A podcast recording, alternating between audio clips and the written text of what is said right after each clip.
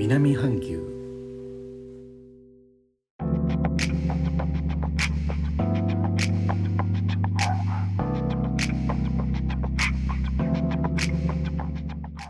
インドネシアから高野です。日本との間約6000キロジャワ島中部の古い都ジョクジャカルタからお送りしております。日本とは一味も二味も違う東南アジアのライフスタイル声でお届けします。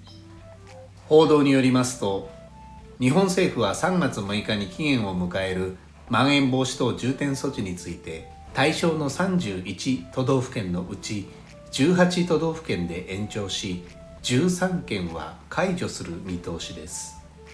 6日以降3月21日まで延長とみられるのは北海道青森茨城栃木群馬埼玉千葉東京神奈川石川岐阜静岡愛知京都大阪兵庫香川熊本の18都道府県となっています。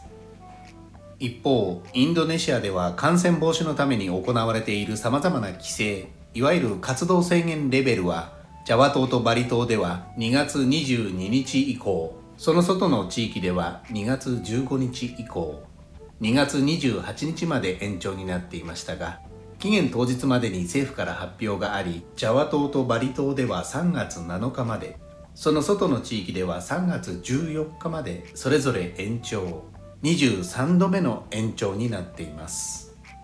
詳しい地域の情報が入ってきています。ジャワ島ではジャカルタ首都圏西ジャワ州の中心地バンドゥン中部ジャワ州の州都スマラン市。ジョクジャカルタ特別州。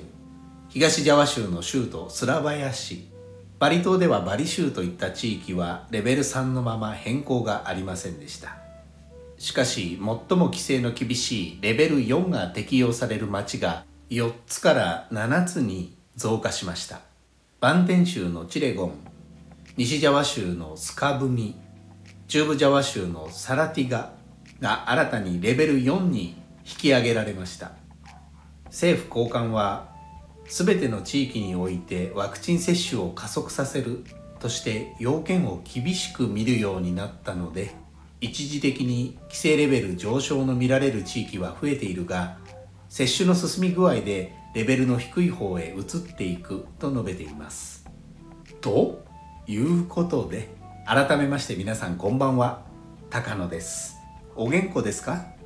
お元気だよありがとうございます。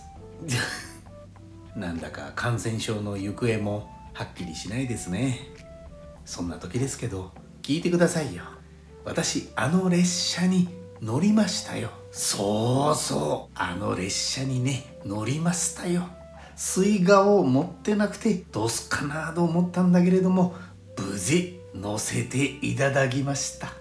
すでに収録編集していただいたものがアップされていますが音声配信プラットフォームスタンド FM の人気配信者のゴリアスさんのコンテンツゴリアスの10年列車に載せていただきました。